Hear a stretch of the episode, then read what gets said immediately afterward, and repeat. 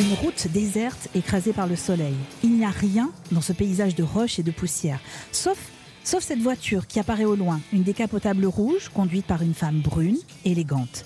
Elle respire la femme forte, la femme volontaire. Elle se gare devant un immense bâtiment gris, moche. Sur la carrosserie de la voiture est inscrit Striptease privé et sur la façade en néon, Club La Novias. Entrée autorisée pour vous et que pour vous dans l'un des plus grands bordels d'Espagne, tenu par Roméo et dans lequel Gina espère travailler. Est-ce que tu aurais la vocation qu'il faut pour me sucer la bite ici et maintenant et faire passer ça pour la plus grande œuvre d'art qui soit? Oui, j'en suis sûre. Mais je vais pas le faire. Ah Ah non Mais pour quelle raison? Parce que je ne voudrais pas commencer un travail en mélangeant vie professionnelle et vie privée. Bienvenue dans Land, zoom sur la nouvelle série Sky Rojo, à voir sur Netflix et sur quelques autres productions espagnoles.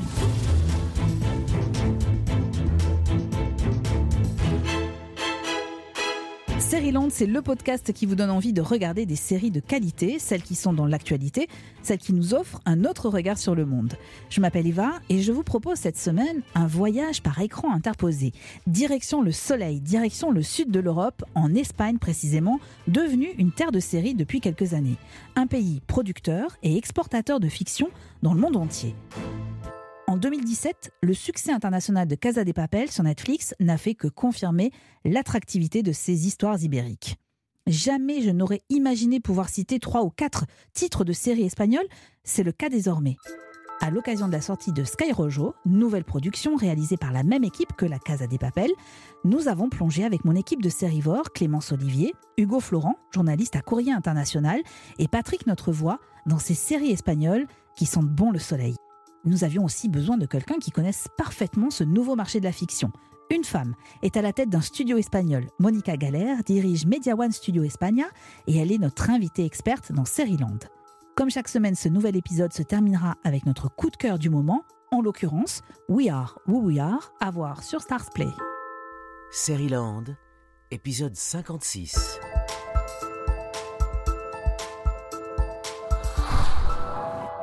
La série de la semaine. Bonjour Hugo Florent. Bonjour. Merci infiniment d'être avec nous aujourd'hui. Vous êtes journaliste à Courrier International. Vous connaissez bien ces séries espagnoles qui envahissent nos écrans actuellement. Est-ce qu'il y en a une qui sort du lot pour vous, Hugo? Pour moi, ce serait euh, Patria. Patria, qui a été produite par HBO hein, en Espagne.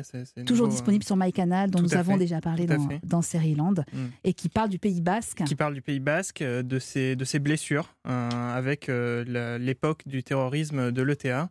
Euh, et donc, il suit euh, deux familles, euh, deux familles complètement déchirées par, par, par ce contexte qui finissent par ne plus se parler. Et donc, il y a des flashbacks entre.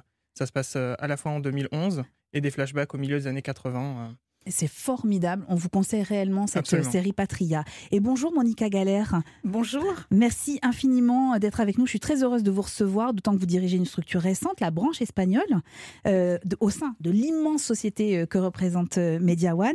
Alors, je précise d'ailleurs que je travaille également pour une émission de télévision qui s'appelle Célébdo, qui est diffusée sur France 5 et qui est un programme produit par une société de production interne à Media One, Troisième œil production, et ça va mieux en le disant. Voilà, comme ça c'est clair. Monica Galère, j'imagine que votre travail à la tête de cette branche, euh, c'est à la fois de l'achat de séries, des adaptations, euh, des créations, c'est ça votre métier aujourd'hui? Je m'occupe de Media One Studio Espagne, qui sont trois boîtes indépendantes, Boomerang, Weekend Studio et Good Mood. Pour l'instant, j'apprends beaucoup sur le territoire, euh, je regarde beaucoup ce qu'on fait et je suis leur activité. C'est, je donne des conseils, je peux pas m'en empêcher.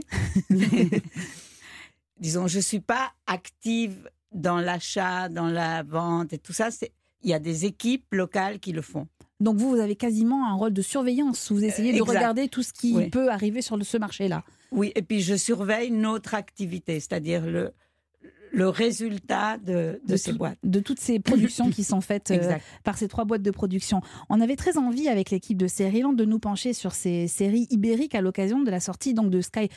Alors moi je dis Rojo, euh, prononcez-le avec le super accent que vous avez Monica. Sky Voilà, donc on va l'enregistrer puis on va le coller à chaque fois pour pas que je le dise moi.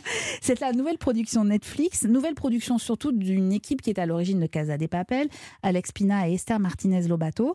Alors Sky Rojo, c'est l'histoire de trois femmes, Gina, Coral et Wendy. Ce sont trois prostituées qui viennent en fait de se battre très violemment avec leur Mac, Roméo.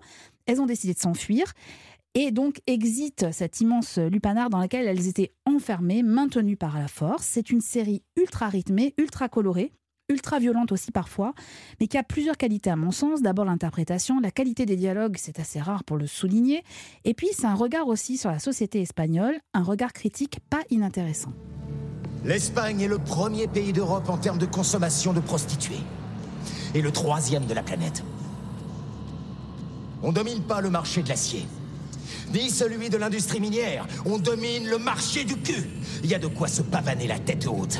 Applaudissons bien fort nos fiancés tout droit de. Viviana, C'est un extrait du premier épisode où on a effectivement la présentation de, ce, cet immense euh, euh, bordel en fait qui est à, à la frontière espagnole. Monica Galère, est-ce que vous pensez qu'il y a un savoir-faire, une marque de fabrique espagnole aujourd'hui dans les séries? Moi, je trouve que l'Espagne est aujourd'hui dans un moment très intéressant dans la fabrication de séries parce que on commence à laisser tomber ou à laisser derrière nous les vieilles histoires, l'historique, les costumes, le regard neutre, parce que c'est sans opinion, en fait, les grandes histoires d'amour. Et on se penche sur l'Espagne post-franquiste. Et donc, dans ce que vous racontez de Sky Rojo, pour moi, ce qui est très intéressant, c'est le rôle des femmes. Elles ont blessé, elles ont fui et elles essayent de survivre. C'est très fort et très nouveau pour l'Espagne. C'est exactement ça. On va en reparler d'ailleurs de, Oui. de ce basculement avec, euh, avec la fin euh, de, Oui. de la dictature. Hugo Florent, quand on parle de séries espagnoles, pour vous, est-ce qu'il s'agit simplement euh, de bénéficier des décors de l'Espagne, pour le dire facilement, du soleil, la mer parfois, euh, euh, dans une fiction, où il y a vraiment un caractère ibérique à certaines séries pour vous? Ça va dépendre des séries. On voit différentes, finalement, presque stratégies ou différents angles d'approche. Et donc, avec des séries comme La Casa des Papel, surtout Elite, on a finalement une Espagne décor où ça pourrait se passer pratiquement dans n'importe quel autre euh, pays d'Europe. On a d'autres séries, euh, White Line, c'est à Ibiza. Donc là, il y a vraiment un jeu sur euh, les touristes anglais à On va y revenir sur White Lines, tout à fait. Voilà, Ouais. le Cid, très espagnol, personnage historique. Patria, donc le Pays Basque, évidemment extrêmement situé.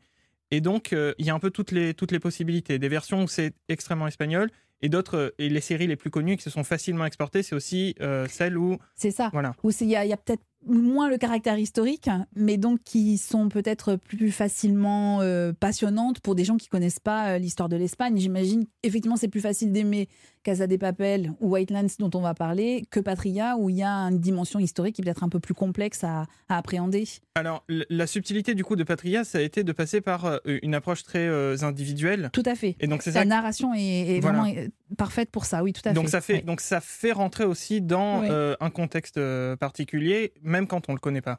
Mais après, c'est vrai que voilà, il y a une, une tendance euh, parfois dans, dans certaines séries qui est aussi une stratégie commerciale Bien quelque sûr, part hein, de- de s'exporter et qui intéresse euh, les plateformes pour le marché latino-américain également, qui est un, qui est un marché extrêmement euh, Et stratégique. Et nord-américain. Et nord-américain, Je suis absolument. désolée de vous Oui, interrompre. tout à fait. Bien sûr, pourquoi? Parce qu'il y a Parce- le côté un peu soleil qui peut plaire aussi euh, aux non, parce Nord-Américains. que parce qu'il y a énormément de, La de, de- migration. Il y a des chaînes hispanoparlantes aux États-Unis et il y a une énorme consommation de télévision de, de- des- des hispanoparlants en Amérique du Nord. Alors ben, je vous propose justement d'entrer, de scruter même plus précisément ces séries espagnoles. Et voilà le moment du décryptage de la semaine. Alors quand on parle de séries espagnoles en France, on a quand même une sorte de réflexe pavlovien. Vous allez tester autour de vous quand vous sortirez de ce studio, vous le constaterez, la première série citée généralement quand on parle de séries espagnoles, c'est une série pour ados que notre sérivore Clémence Olivier a dévorée quand elle était plus jeune.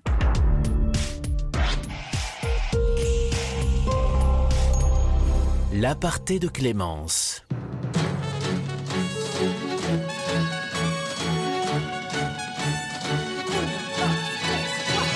Stress, c'est une série espagnole en six saisons qui est devenue culte pour les gens qui, comme moi, passaient pas mal de temps devant leur télé en sortant du collège ou du lycée. On suivait le quotidien de jeunes dans une école d'arsenic de Madrid. On les voyait danser, chanter, tomber amoureux, s'engueuler. C'était le fame des années 2000. Je me souviens que Roberto, le macho, remontait toujours ses cols de chemise. Lola, la timide, portait des baskets à plateforme. Et Benny, une coupe mulet et des marcelles fluo qui me font encore mal aux yeux. Les parties pris visuels étaient franchement audacieux. Mais la série a rapidement trouvé son public. Enfin, nous Français, nous n'avons pas découvert exactement la même sitcom que nos voisins ibériques. Et pour cause, chez nous, certaines scènes ont été coupées. Pour comprendre pourquoi, il faut d'abord que je vous parle du fonctionnement des chaînes de télé. Quand une chaîne achète un programme, que ce soit une série, une émission, un film, elle regarde à quel moment de la journée il est le plus opportun de le diffuser. Et ce qui rentre en ligne de compte, c'est notamment le public visé et la concurrence sur les autres chaînes au même moment. Or, quand M6 achète la série en 2004, elle se trouve face à un problème. Elle veut diffuser Undo Stress les mercredis après-midi parce que la cible ce sont d'abord les ados, mais les épisodes ne rentrent pas dans ces créneaux envisagés. Chaque épisode de la version espagnole d'Undo Stress fait entre 75 et 85 minutes. Or, M6 n'a de la place que pour des épisodes de 50 minutes, sans quoi elle serait obligée de chambouler toute sa grille. Alors la chaîne trouve une solution. Elle décide de redécouper la saison de 13 épisodes pour la transformer en 20 épisodes de 50 minutes.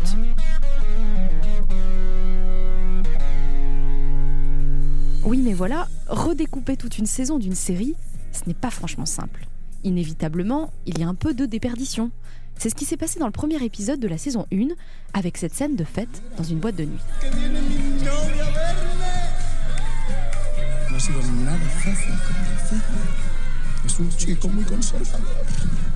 Dans cette scène qui dure un peu moins de deux minutes, on voit l'un des élèves Benny déguisé en femme, il fait le show, et à la fin il embrasse l'un des héros de la série, Roberto. Eh bien en France, cette séquence, elle n'a jamais été diffusée. On voit bien les élèves partir en boîte, mais on les retrouve ensuite directement à la fin de la soirée. C'était génial, ça fait du bien de faire la fête. Mon père doit m'attendre, il va être furieux. C'est sûr, tu veux pas qu'on te dépose? Non, non, non, je vais rentrer à pied, mon hôtel est à côté. Au final, plusieurs passages de la version originale ont été coupés dans la version française. Ce ne sont que des petits morceaux, ils font peu avancer l'histoire, mais pour Jesus Del Cerro, l'un des créateurs de la série, ça a pu produire des bizarreries, comme la réorganisation des saisons. Les cliffhangers, les moments de suspense, ne se retrouvaient pas au milieu et en fin de saison, comme cela avait été conçu initialement. Par exemple, le dernier épisode de la saison 4, qui se terminait en Espagne avec une vilaine chute de Carmen, la directrice de l'école, il a été regroupé en France avec le début de la saison 5. Et ça donne forcément un tout autre rythme à la série. Bon, malgré ces petites étrangetés, ça n'a pas empêché Windows Stress de cartonner auprès des ados français. Jusqu'à un million de personnes l'ont regardé d'abord le mercredi, puis en quotidienne, vers 17h. Pour des tranches d'après-midi, c'est un très beau score. Et puis, plus de 15 ans après sa diffusion, Windows Stress continue de faire rêver, à tel point que M6 vient de remettre en ligne tous les épisodes sur son site, ceux de la version française évidemment.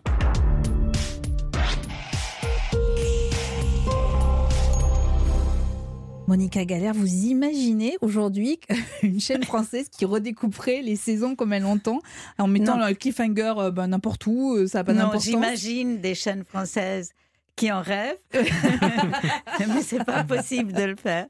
Non, mais aujourd'hui, c'est vrai, hein, je ne vois aucune production accepter un tel découpage. Non, mais je pense qu'à l'époque, l'exportation des séries espagnoles était tellement rare et limitée qu'ils ont tout accepté. Mais je suis très heureuse d'entendre parler de Under Tres parce qu'une des boîtes de Media One en Espagne, qui s'appelle Good Mood, est dirigée par Dani Esija, qui a été le, réalisateur de Under Tres et il a, il a été le co-scénariste et le réalisateur de Under Tres. Il ne pourrait pas en faire une version 2020 Enfin, 2021, parce que ça y est, on a changé d'année, mais je, en je suis restée bloquée. Il travaille sur une nouvelle série qu'on espère faire euh, bientôt. Oui qui joue sur Under 13 avec un petit côté West Side Story. Ah, c'est pas mal. voilà. Donc, ça, quand vous dites un côté West Side Story, c'est-à-dire qu'il y aurait un côté un peu communautaire aussi qui serait euh, oui, présent? Oui, communautaire, comme vous dites, c'est ça. Oui. Et puis un peu latin, quand même. Premier scoop que vous nous, que vous nous donnez, Monica Galère. On est très heureux de vous avoir avec nous. Alors, désormais, on est quand même très loin quand on parle des séries espagnoles. Hein. De Windows Stress, évidemment, les séries espagnoles estampillées Netflix notamment jouent vraiment la carte du sexe et de la drogue et la carte du polar. En 2017, je vous le disais, Netflix proposait une série déjà diffusée sur une chaîne espagnole au départ, La Casa des Papel. Je m'appelle Tokyo.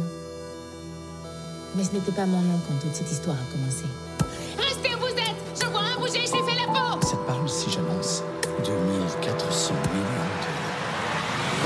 Maman, je crois bien que je vais m'offrir un voyage. Monica Galère, est-ce que vous comprenez le succès de cette série? Il y a plusieurs choses. Une des choses que je trouve très intéressante, c'est que cette série a été euh, diffusée par une grande chaîne commerciale espagnole avec aucun succès. Ça a été un grand flop, comme on dit.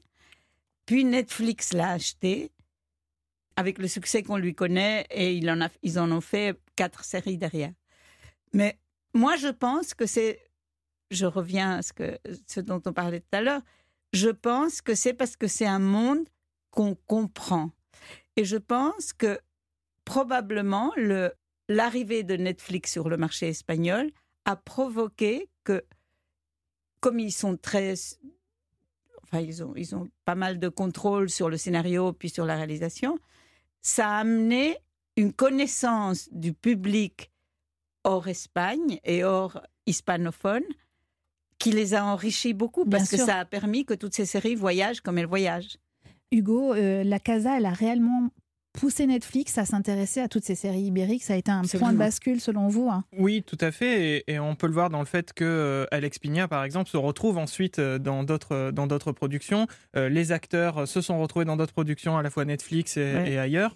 donc on voit on voit que c'est un peu le, le, point de départ d'une sorte de, de, de, ruée vers la série espagnole. Et puis il y a le fait que c'est c'est du c'est du très bon spectacle, La Casa des Papel. voilà le heist movie, ça, ça, ça, peut très bien marcher quand c'est assez euh, euh, finement euh, orchestré comme, comme là. Les saisons allant de plus en plus loin, ça devient peut-être un peu compliqué. On est mais, mais, en tout cas, les trois premières saisons oui, oui, sont remarquables. Tout à fait. Il y, a, il, y a, une précision quand même dans, le, dans, le, dans la réalisation qui, a, qui, qui, explique aussi le, le, succès. Alors, pour bien comprendre quand même l'importance des séries hispaniques pour Netflix, il faut savoir qu'à Tres Cantos, qui est une commune de la périphérie de Madrid, Netflix à développer ses propres studios. Ils conçoivent, ils développent, ils tournent leurs séries euh, là-bas. La capitale madrilène est vraiment devenue une plaque tournante des productions et des coproductions euh, euh, du géant américain. Hugo, ce que vous disiez tout à l'heure, c'est que l'autre dimension économique, c'est cet immense marché latino. Alors évidemment, on pense à l'Amérique latine,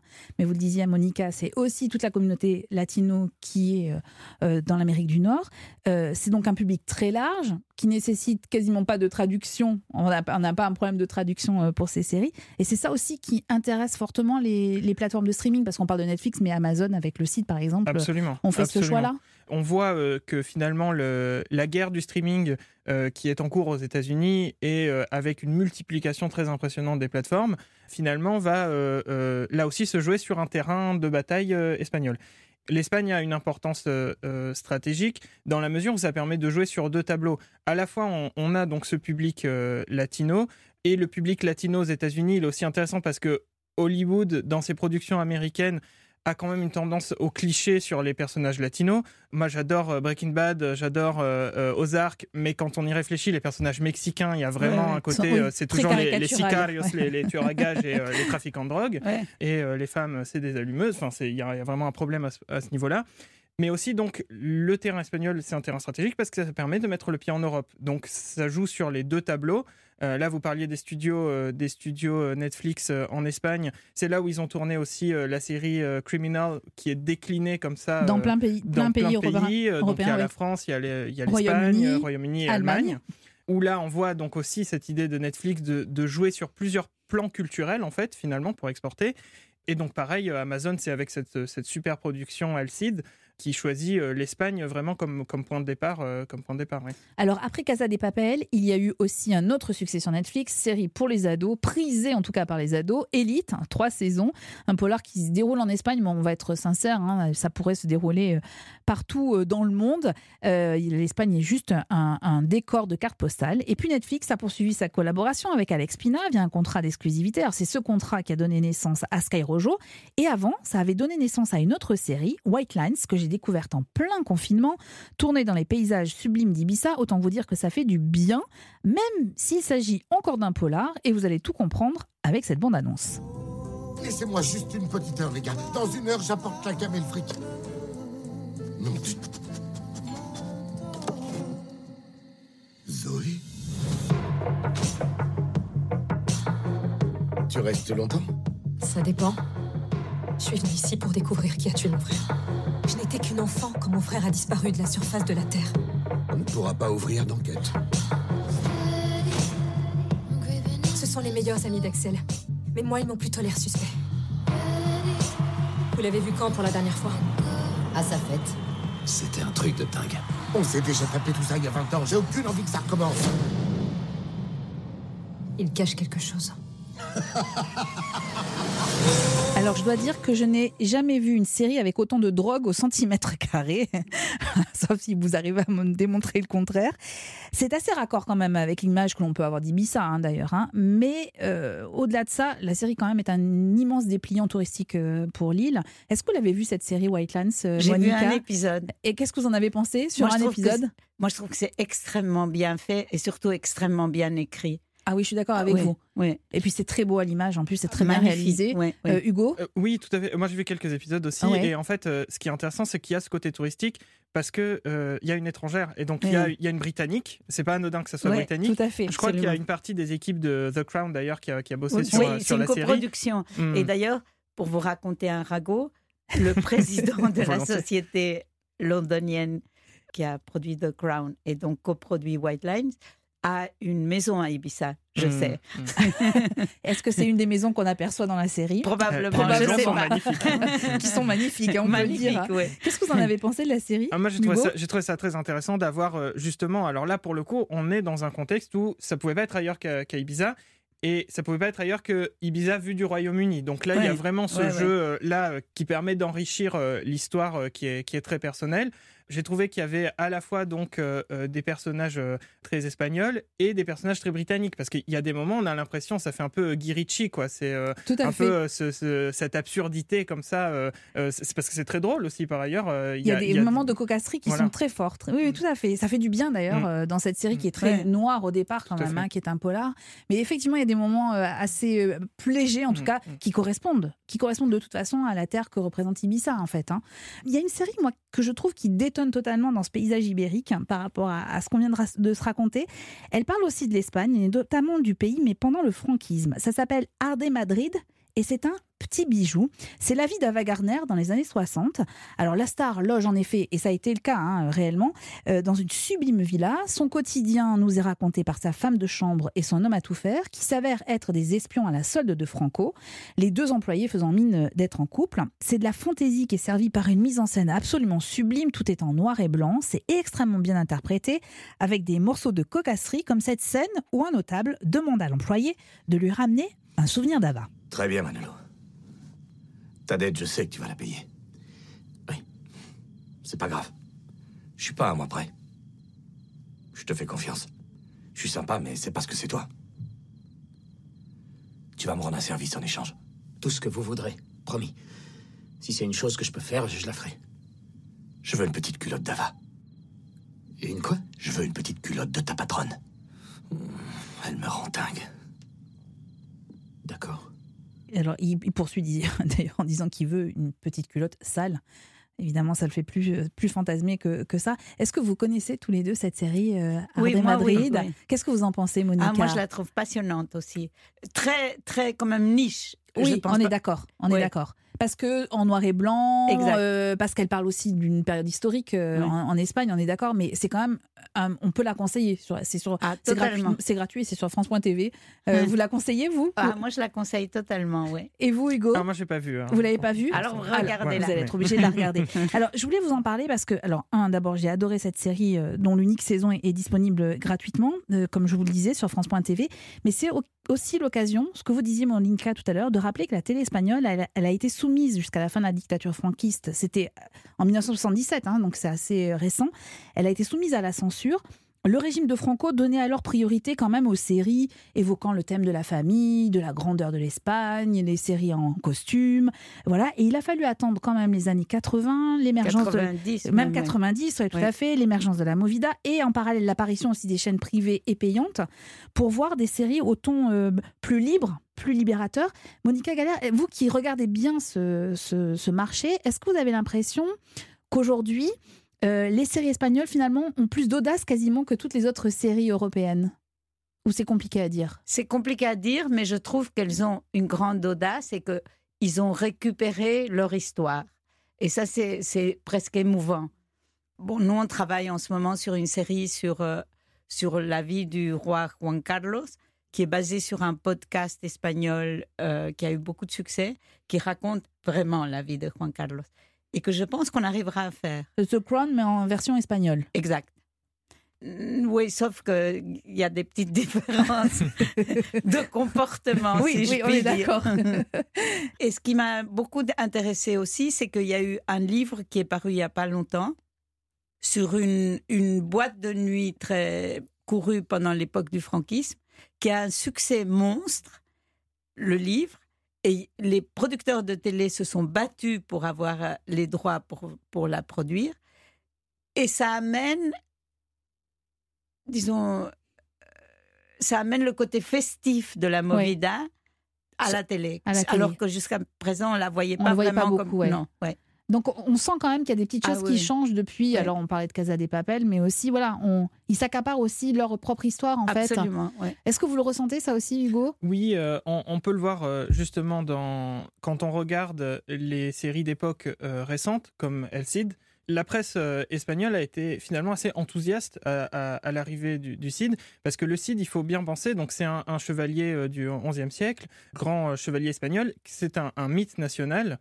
Et euh, il faut penser un peu à Jeanne d'Arc en France, en fait, voilà. Et parce que c'est un mythe national qui a été récupéré par le nationalisme, par le franquisme, pour euh, en faire une sorte de champion de la chrétienté qui bouterait les musulmans hors d'Espagne. Donc ça, c'était un, mythe évidemment sans, avec peu de fondements historiques en fait quand on regarde euh, ce qui s'est réellement passé. Et donc il y a eu euh, des romans historiques récents, une biographie d'un historien très fouillé récente qui change le regard sur, sur ce personnage, avec l'idée que les relations entre les morts et les Espagnols euh, est extrêmement complexe, que les rivalités entre les différents royaumes d'Espagne, puisqu'il n'y avait pas vraiment royaume d'Espagne, il y avait la Mhm. Castille, le Léon, Aragon, etc., étaient plus fortes que finalement les questions euh, religieuses, qui avaient une codépendance, l'importance du commerce. Et donc ça, c'est quelque chose que la presse espagnole a, a vraiment souligné en disant, là, dans cette série euh, du CID, qui est en plus euh, Jaime Laurent, et donc super, euh, super choix de casting euh, pour incarner le CID, on sort de ça, on voit un peu le, le, le quotidien, on voit le côté peu héroïque finalement, euh, même si on est dans la très grosse production. Et alors, le, le pendant de ça, c'est qu'effectivement, on a malheureusement des personnages qui sont un peu plats. Oui. Euh, voilà, et, et vraiment une, une grosse production qui. euh, qui parle en plus dans un castillan ultra moderne, donc ça c'est assez perturbant d'avoir euh, d'avoir un espagnol euh, très très moderne avec euh, tutoiement vouvoiement moderne euh, dans une dans une série en code de maille. Euh, mais mais ça permet quand même de se réapproprier la, la, la figure du Cid différemment que la façon dont c'était instrumentalisé. Mais moi, alors, je connais pas le site mais que, je vais aller voir, mais ce que je trouve intéressant dans ce que vous dites, c'est que justement, c'est un autre regard à la fois sur l'histoire, mais donc un autre regard sur la société espagnole et sur ce monde. Euh, voilà, c'est aussi ça l'intérêt des séries, c'est euh, c'est un objet culturel qui nous parle aussi de notre société, et donc à travers ces différents regards, c'est assez euh, frappant de, de voir tout ça. Dans les productions Media One, Monica Galère, la, la semaine dernière au Festival de Luchon, vous avez présenté Inès del Alma Mia, c'est ça? Oui. Qui est aussi l'adaptation d'un livre, si je me De trompe pas Isabel Allende. qui a été un énorme succès euh, en Espagne ou euh, En, quelques mots, c'est- quelle est l'histoire en fait hein? L'histoire, c'est c'est une histoire vraie. C'est l'histoire de la première femme conquistador. On n'a pas trouvé de mot féminin pour conquistador. Il va falloir l'inventer. Il va falloir l'inventer. Au, je crois que c'est au début du XVIIe siècle en Espagne. Ouais. Et ça, ça pourrait arriver en France? Pour l'instant, vous savez pas? Ben, on espère que ça arrivera, mais je- on ne sait pas. Et vous savez, encore une fois, c'est les- la chaîne qui a la main sur le commerce. Alors, expliquez-nous ça. C'est-à-dire, ce sont les chaînes espagnoles qui sont coproductrices généralement de ces séries, qui détiennent les non, droits. pas seulement coproductrices. Parfois, elles sont coproductrices Oui. parce qu'aujourd'hui, on vit dans un système où les chaînes sont souvent productrices. Ils détiennent tous les droits. Donc, en fait, vous développez votre série, vous la vendez et l'acheteur achète tout. Ce qui existe et ce qui n'existe pas encore. En fait, c'est ça. Et donc, il faut avoir l'accord de cette chaîne pour que ensuite on puisse voir euh, en France, par exemple, euh, la série en question. Bah, oui, parce que c'est eux qui vendent. Ouais. Et il faut que ce soit acheté par une chaîne française pour que ça arrive en France. Et c'est ce système-là est unique en Europe ou c'est dans tous les pays C'est comme ça non, c'est pas dans tous les pays comme ça, mais c'est dans. C'est un, un système un peu archaïque pour les télévisions traditionnelles, mais je dois dire que Netflix ou Amazon, quand vous leur amenez un projet, ils gardent aussi. Et oui. Pour des raisons différentes. Bien sûr, bien sûr, bien sûr. Parce qu'ils gardent l'exclusivité sur le monde pendant 30 ans, je crois. Donc, c'est la même chose, mais pour des raisons différentes. C'est Oui. eux, ils en ont besoin. Bien sûr. Les autres, c'est une raison commerciale. C'est eux qui vont vendre et garder une partie du revenu. Alors d'ailleurs, vous parliez d'Amazon, mais dans quelques jours, on va pouvoir découvrir une autre série Media One qui est la Templaza. La Templanza, Plaza. ouais. Euh, je précise aussi que la saison de H, qui a été une- un gros succès sur Netflix, notamment euh, en Espagne, la saison 2 vient d'être mise en ligne sur Netflix. Et sur Netflix, toujours, je vous recommande une autre production qui s'appelle La Vala. Pourquoi il n'y a plus tout ça? Martha, c'est qu'il y a eu une guerre mondiale. Les gens avaient tous très peur et ils voulaient des gouvernements très puissants qui puissent garantir leur liberté. Mais on va la retrouver. Marta Mujica, 10 ans. Où tu vas, ma chérie Non, ils ont la petite. Martha Ma fille Ma fille Ma fille Ma fille est dans son corps Monica Galère, je vais vous demander un exercice très difficile. Vous allez oublier pendant un instant que vous dirigez le studio espagnol de Media One, d'accord? Quelle est la série espagnole que vous aimez le plus?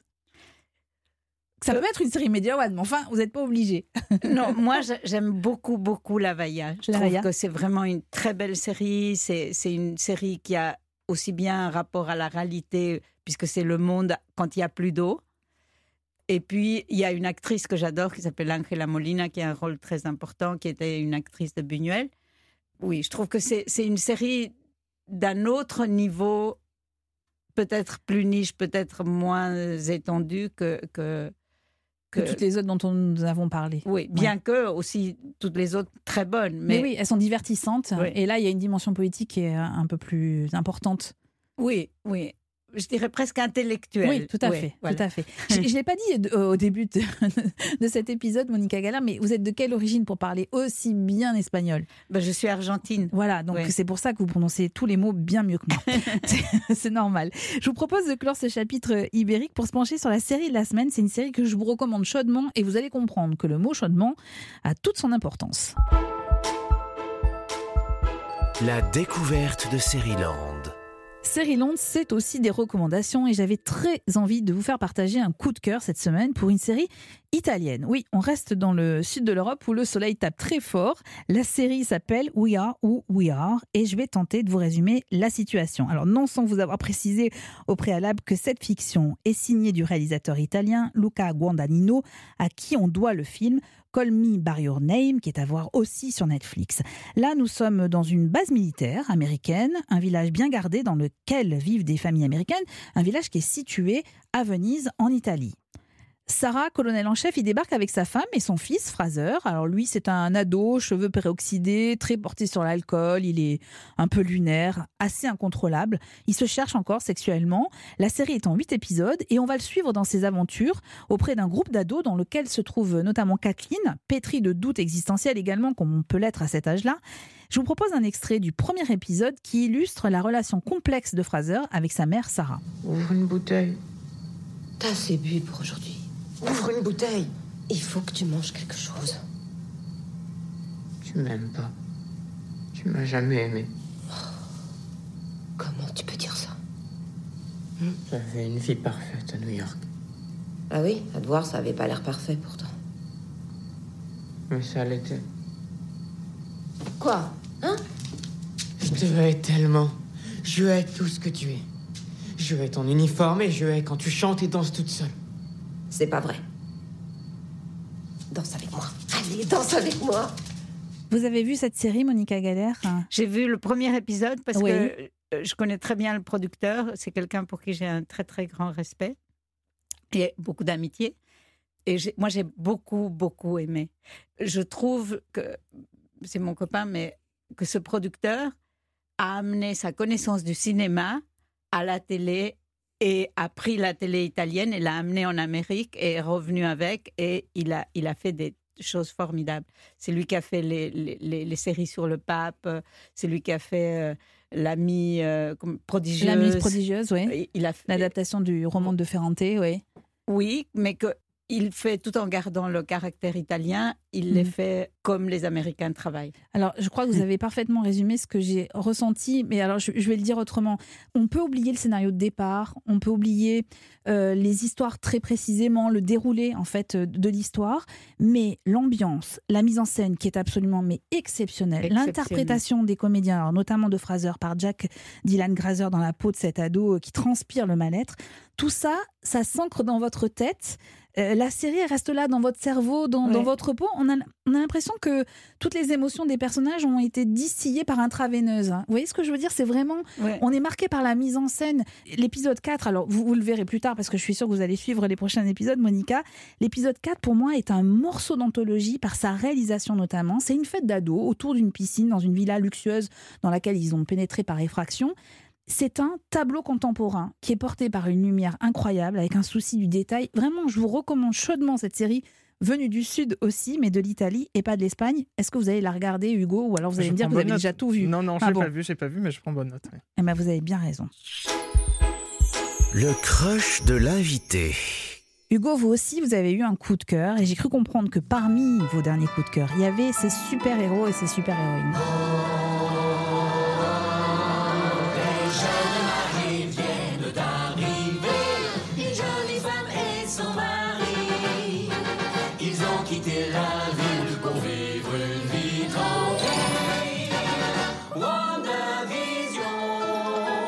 Il paraît que vous avez craqué sur Vendavision, qui est à voir sur euh, Disney+. Tout à fait. Donc, euh, ces deux euh, super-héros Marvel qu'on connaît des Avengers qui se retrouvent projetés dans différentes sitcoms américaines. Et donc, c'est un produit qui est d'abord très bizarre pour un Marvel, puisqu'on n'a pas l'habitude de voir, de voir Marvel à la télévision, c'est assez rare. Mais en plus de voir un jeu sur la télévision, précisément, puisque on a ces deux super-héros qui se retrouvent au fil des épisodes dans les sitcoms de différentes décennies euh, américaines. Et donc on Hmm. voit l'évolution de la télé américaine à travers euh, les épisodes. Et ça donne, euh, ça donne quelque chose qui est surprenant et qui est vraiment intéressant parce que ça, ça, ça change le cadre dans lequel évoluent les super-héros euh, d'habitude très euh, mainstream euh, de, de Marvel. Alors, je, alors, vraiment, je plus sois ce que vous venez de dire, mais en plus, moi qui suis pas euh, très héros Marvel, voilà, c'est pas un univers qui m'est très familier. J'ai adoré Vendavision parce que j'ai retrouvé des codes de la télé que je connaissais. Je pense à, à l'épisode de- qui est dans l'univers de ma sorcière bien-aimée, et l'épisode 2. Et en fait, on accroche. Et c'est très bien réalisé. Et pareil, c'est très bien interprété. C'est très bien écrit. Il y a vraiment une, Ouais. une écriture très juste.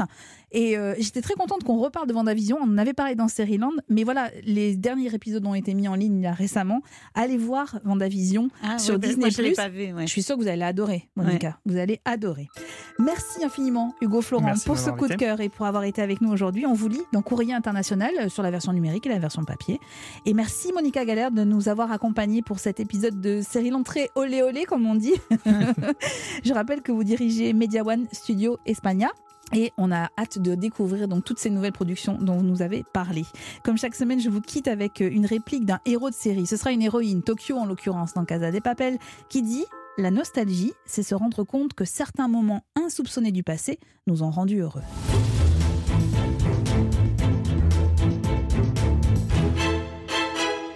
Dans le prochain épisode de Land, je vous propose un grand entretien avec la scénariste et créatrice de série Marie Roussin. Avec elle, nous reviendrons sur son parcours, sur sa nouvelle fiction pour Amazon et sur la colère qui anime actuellement les scénaristes français. Land est un podcast Europe 1 Studio produit par Timothée Magot, réalisé par Christophe Pierrot et préparé en coulisses par l'équipe composée de Clémence Olivier, Hugo Florent, Magali Buteau et Salomé Journeau. Si cet épisode vous a plu, le prochain vous séduira. Restez à l'écoute et puis surtout parlez-en autour de vous, commentez, faites-nous part de vos retours. Vous pouvez toujours nous attribuer des étoiles sur les plateformes de podcast.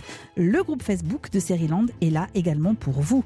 Et je vous rappelle que tous les épisodes sont également disponibles sur Deezer. Attention dans Land, la règle ne change pas pas de spoil. Et puis abonnez-vous, comme ça, on ne se quittera plus.